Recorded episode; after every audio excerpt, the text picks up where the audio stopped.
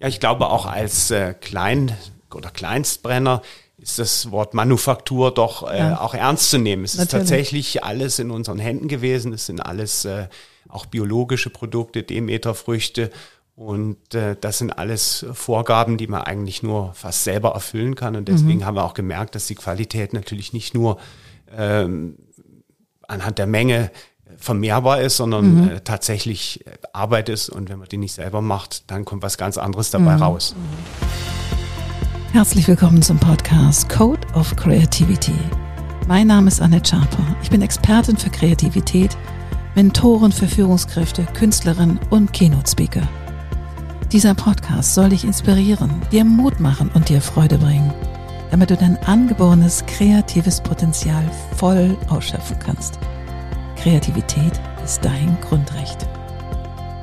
Und wenn du magst, ähm, die Produktion dieses Podcasts zu unterstützen, so habe ich in den Show Notes einen PayPal-Me-Link Code of Creativity eingefügt. Und wenn du magst, ich freue mich über jeden Cent. Alles Liebe. Herzlich willkommen zu einer neuen Folge im Code of Creativity Podcast. Und heute habe ich hier Peter Kirchhausen. Herzlich willkommen. Hallo Annette, herzlich, herzlichen Dank, dass wir hier sein dürfen. Sehr gerne. Und Stefan Grundmann. Hallo Annette.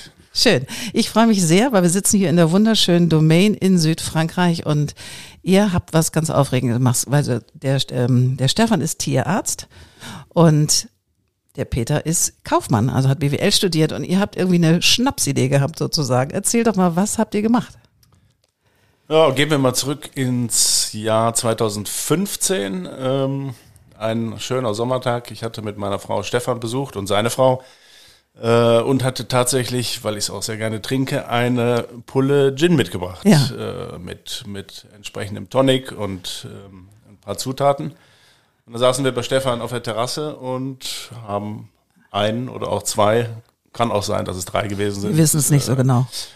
Äh, Gin Tonics getrunken und Stefan ähm, hat wiederum seit, ich glaube jetzt 15 Jahren eine, eine Distille, also hat äh, quasi sein, sein, sein Hobby äh, zum, zum Leben gebracht, indem er sich diese, diese Distille gekauft hat und auch eine Brennlizenz. Oder kann Stefan vielleicht ein bisschen mehr zu erzählen? Ja, ja. Ähm, und ja, er brennt sehr, sehr gute Obstbrände und ich hatte dann irgendwann gefragt, Stefan, können wir nicht einfach auch einen Gin machen hier? Es ist zwar die Zeit des Gin-Booms. Ja, ja. Äh, aber so startete das dann an diesem schönen Sommernachmittag. Wundervoll. Und ähm, du, lieber Stefan, wie, wie, wie kam es überhaupt zum Brennen? Also ich meine, du bist Tierarzt und da noch spezialisiert auf Zähne. Also mit Brennen und Schnaps hat das ja wenig zu tun. Wie kam es dazu? Ja, definitiv. Also unser äh, Onkel hat uns damals äh, dieses Hobby mehr oder weniger vererbt. Er hatte Obstbäume und Ach. hatte auch bei unserem äh, Nachbarn äh, gebrannt, hat ja. also keine Brennlizenz gehabt.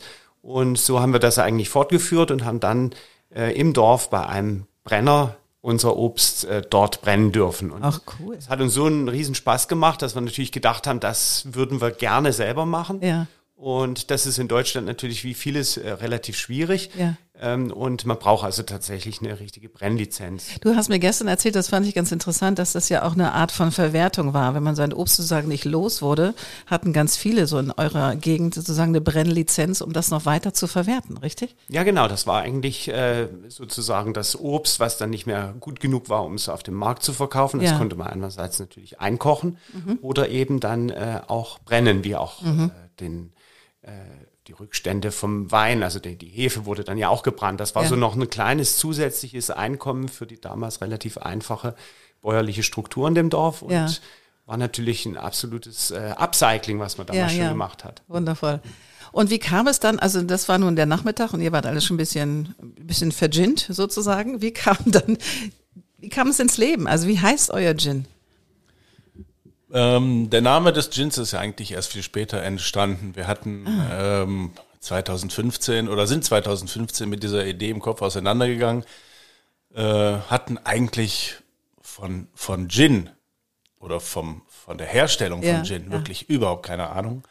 Ähm, haben uns da eingelesen, ähm, haben auch viel probiert, muss ich sagen. Also mhm. haben viele unterschiedliche äh, Gins mal gekauft und probiert und wussten aber von Anfang an, in welche Richtung wir wollten. Also wir wollten äh, immer was ganz äh, Klares haben, was ähm, ja ein Gin, der eben nach diesem London Dry Gin Verfahren hergestellt wird. Okay. Das heißt, man wirft wirklich alles gemeinsam in diese äh, Brennblase, ähm, fügt kein, kein Zucker hinzu letztendlich ähm, und ja, wussten, wir wollten etwas haben, was eben nicht sprittig ist, mhm. äh, etwas, was ähm, Zitrusnoten hat, äh, auch Pfeffernoten.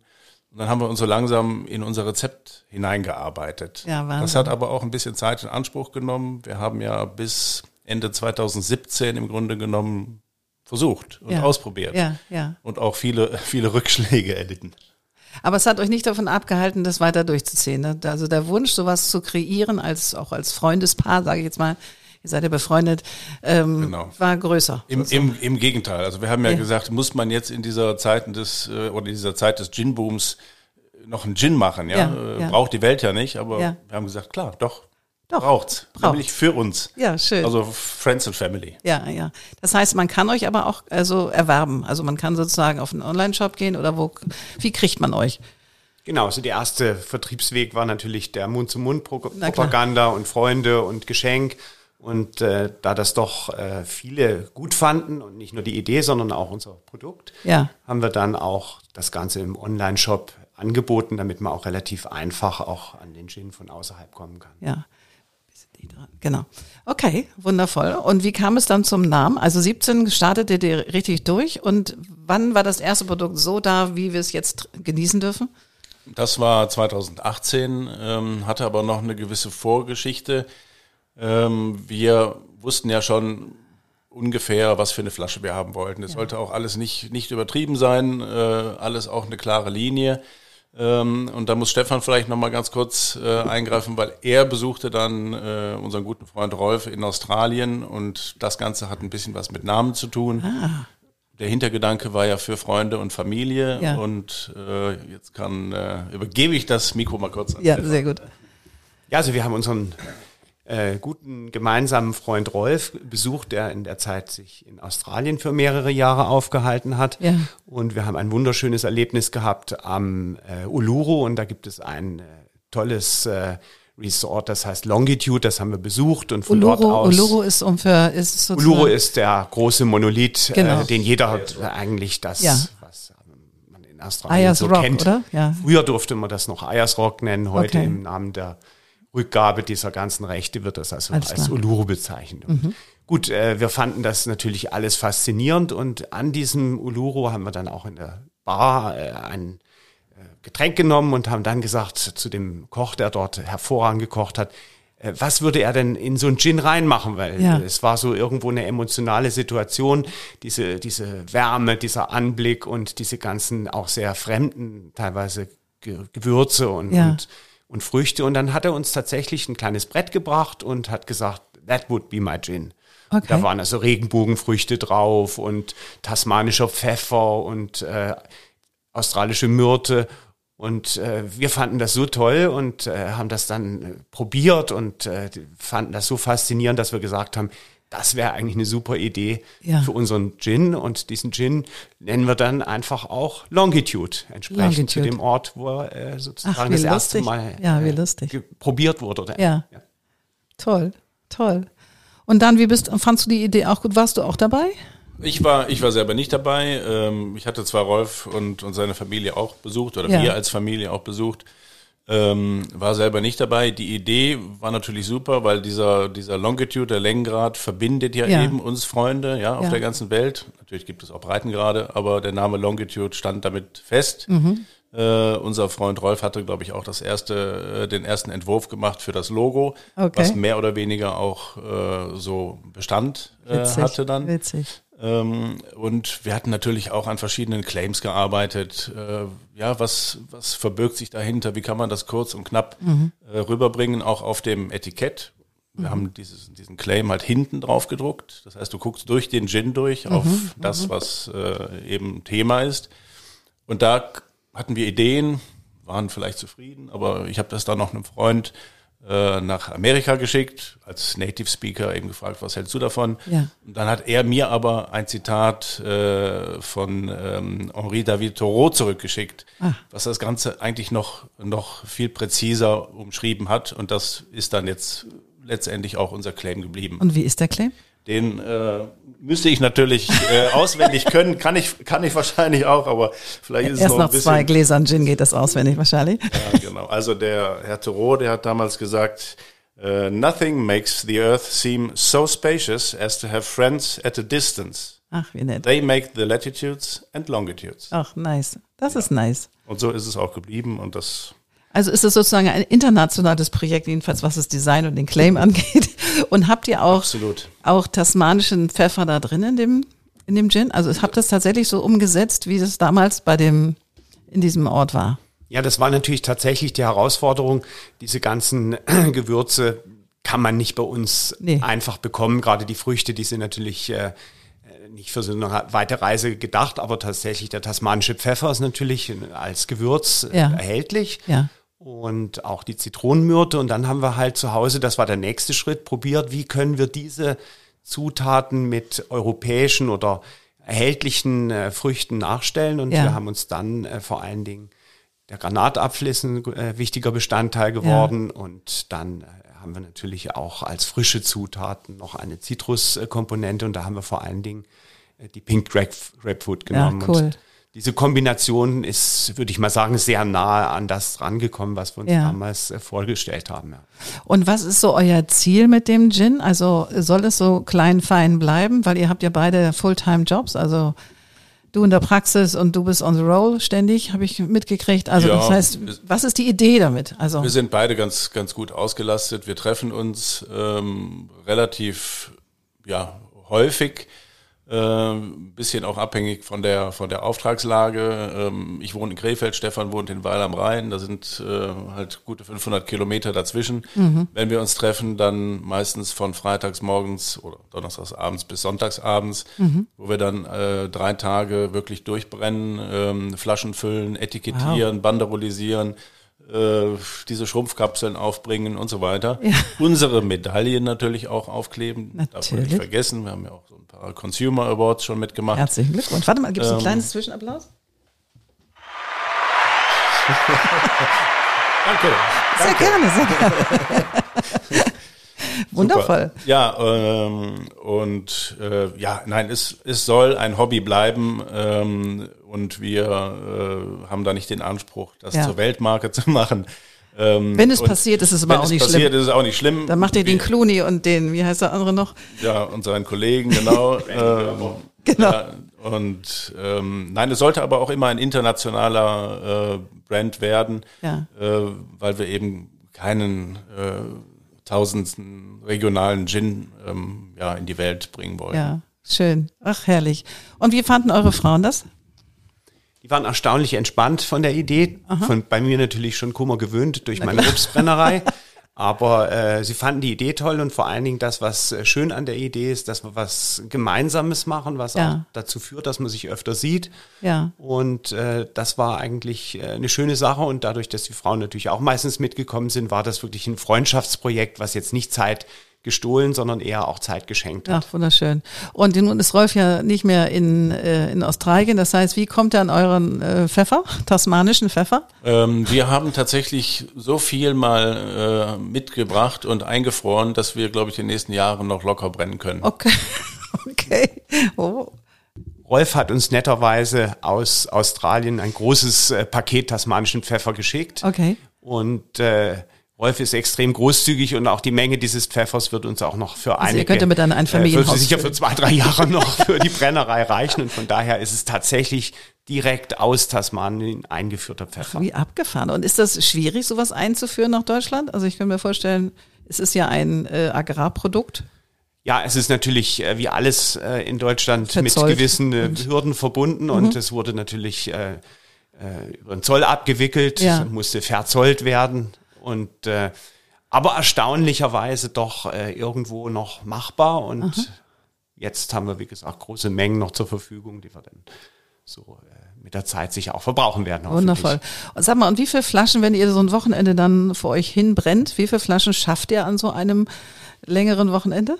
Ähm, die Destille ist ja relativ klein mit, mit 85 Litern Input ja. ähm, und man kann auch sagen, ungefähr die Hälfte an Ware kommt heraus, das heißt ja. um die 40, 43 Liter.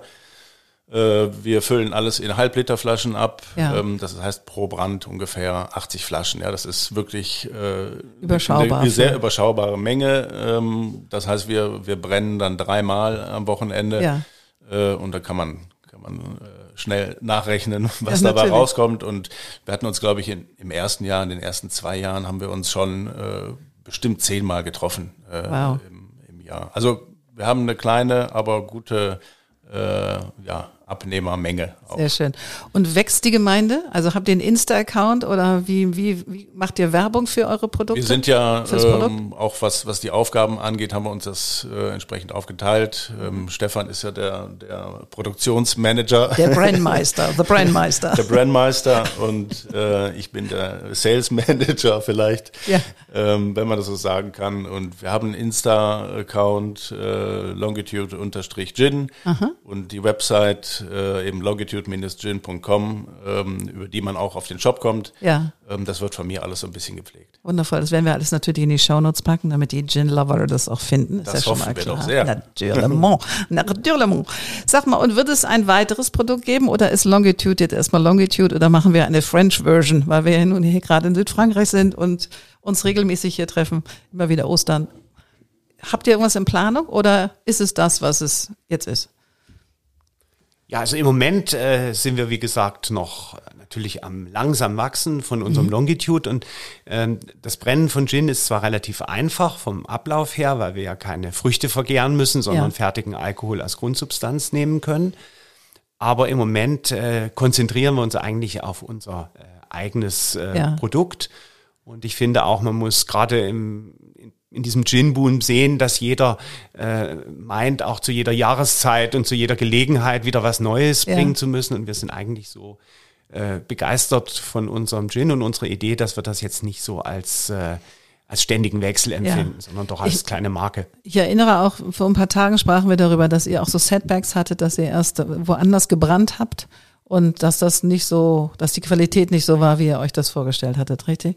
Ja, wir hatten mal ähm, ja, den, den, den kurzen äh, Gedanken oder die kurze Idee, dass es ja doch mehr wird äh, und wir uns einfach diese, diese, diese Wochenenden dann doch zu viel werden. Mhm. Ähm, deswegen hatten wir mal einen Versuch gestartet, es unterzuvergeben, was aber auch wahnsinnig schwierig ist, weil man kann eben nicht einfach so ein Rezept mal skalieren und auf anderen Geräten dann mhm. herstellen. Okay. Ähm, und dann hatten wir Probleme, äh, auch jetzt in Corona-Zeiten, äh, mit Beschaffung. Mhm. Wir hatten Probleme mit, äh, auch mit der Qualität und sind dann ganz, ganz schnell wieder zurück, äh, ja, zu den Zur Wurzeln eigenen Brennblase. Und zur eigenen Brennblase, ja. Ja, ich glaube auch als äh, Klein- oder Kleinstbrenner ist das Wort Manufaktur doch äh, ja. auch ernst zu nehmen. Es Natürlich. ist tatsächlich alles in unseren Händen gewesen. Es sind alles äh, auch biologische Produkte, Demeterfrüchte.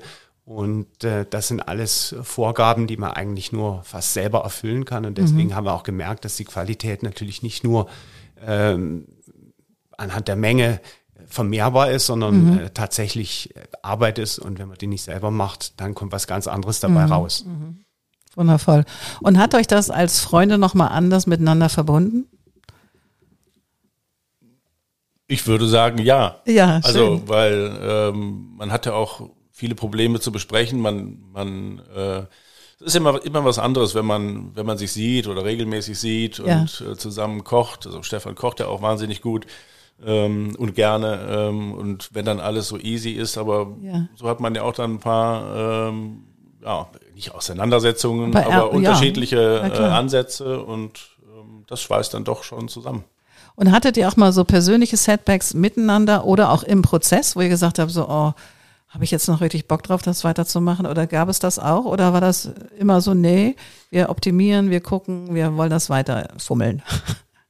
Ich glaube, Stefan ähm, wird das unterstreichen können. Ähm, ich bin ja so ein bisschen sales-driven und ja. wollte natürlich dann immer mehr und mehr und ja. äh, deswegen stammt die Idee auch vielleicht mal mit einem äh, Lohnbrenner zusammenzuarbeiten von mir. Und ja. äh, da gab es dann schon zwischen uns so ein bisschen Reibung. Ja, das ist tatsächlich natürlich eine schwierige Entscheidung, wenn man diesen Manufakturgedanken verlässt und ja. das in eine, sagen wir mal, Großproduktion gibt dann verliert das natürlich auch an, äh, an eigener Arbeit. Also man hat plötzlich alles abgegeben und dann äh, auf der anderen Seite, wenn man es alles selber machen will, ist man natürlich limitiert von der Menge. Und das war sicher so die Frage, kann man dieses Produkt auch in großen Chargen entsprechend vermarkten ja. oder ist es tatsächlich was Lokales? Und mir hat äh, ein Freund auch mal gesagt, also Hobby ist erstens mal was, wo man nichts dran verdienen darf Aha. und zweitens mal äh, auch was, was äh, bestimmte zeitliche Limiten hat. Und ja. sobald das eben vom Hobby zum Beruf wird, dann wird das Ganze natürlich auch thematisch schwieriger, gerade auch mit Vermarktung, Finanzierung na klar, na klar. und vor allen Dingen natürlich auch dem Budget für die Werbung. Na klar, na klar. Ach, herrlich. Aber vielleicht hilft ja dieser Podcast ein bisschen, euch zu pushen. Das wäre schön. Ja, das wäre ganz, ganz schön. Also erstmal habe ich mich sehr gefreut, dass ihr euch auf dieses kleine Experiment hier in der kleinen Kammer oben links in dem wunderschönen Domain eingelassen habt. Und ich wünsche euch maximalen Erfolg. Vielen Dank. Vielen herzlichen Dank. Und äh, ja, Longitude. Also Rock'n'Roll, das wird cool. Schöne Zeit noch, Annette. Danke, gleichfalls. Danke, Bis danke. bald. Tschüss. Ciao. Wunderbar, das war wieder eine neue Folge vom Code of Creativity Podcast. Sehr gerne würde ich auch mit dir in Kontakt treten, wie deine Kreativität ist und wie ich dich auf deinem Weg unterstützen kann. Meine E-Mail findest du in den Show Notes oder du schreibst mir eine Nachricht auf Instagram annette-sharper-coc. Bis bald.